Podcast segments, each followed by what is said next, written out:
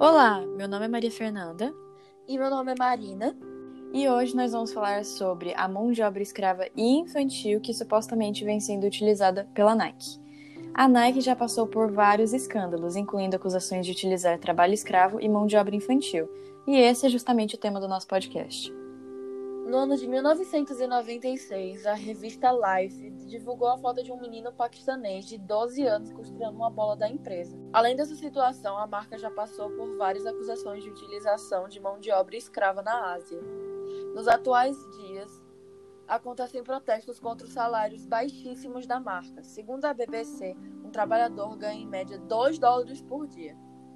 Uma organização não governamental chamada Oxfam fez um relatório divulgando as condições de trabalho péssimas e perigosas.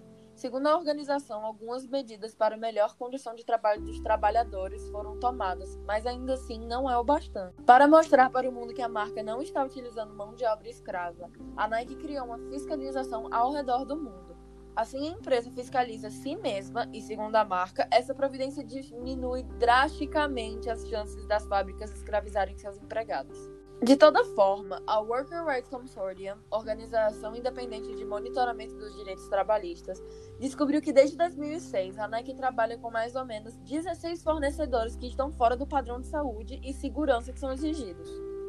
Tendo essas informações em consideração, nós não temos como afirmar se a Nike utiliza de fato a mão de obra escrava diretamente, mas podemos afirmar que a empresa usa a mão de obra escrava e infantil de forma indireta no caso, pelos fornecedores. Segundo o Washington Post, um fornecedor da marca há mais de 30 anos utiliza o trabalho escravo para produzir os produtos da marca, como o Air Max. Nosso objetivo ao produzir esse podcast é informar a população sobre o que acontece, para assim, talvez, mudarmos algumas coisas. Um boicote seria terrível para os 38 mil funcionários e os outros 950 mil funcionários indiretos.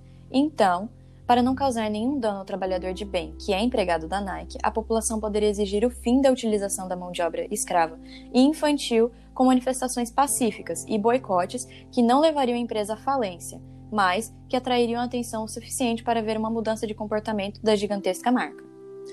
Bom, é isso. Espero que tenham gostado do nosso podcast. E até, e até a, a próxima. próxima.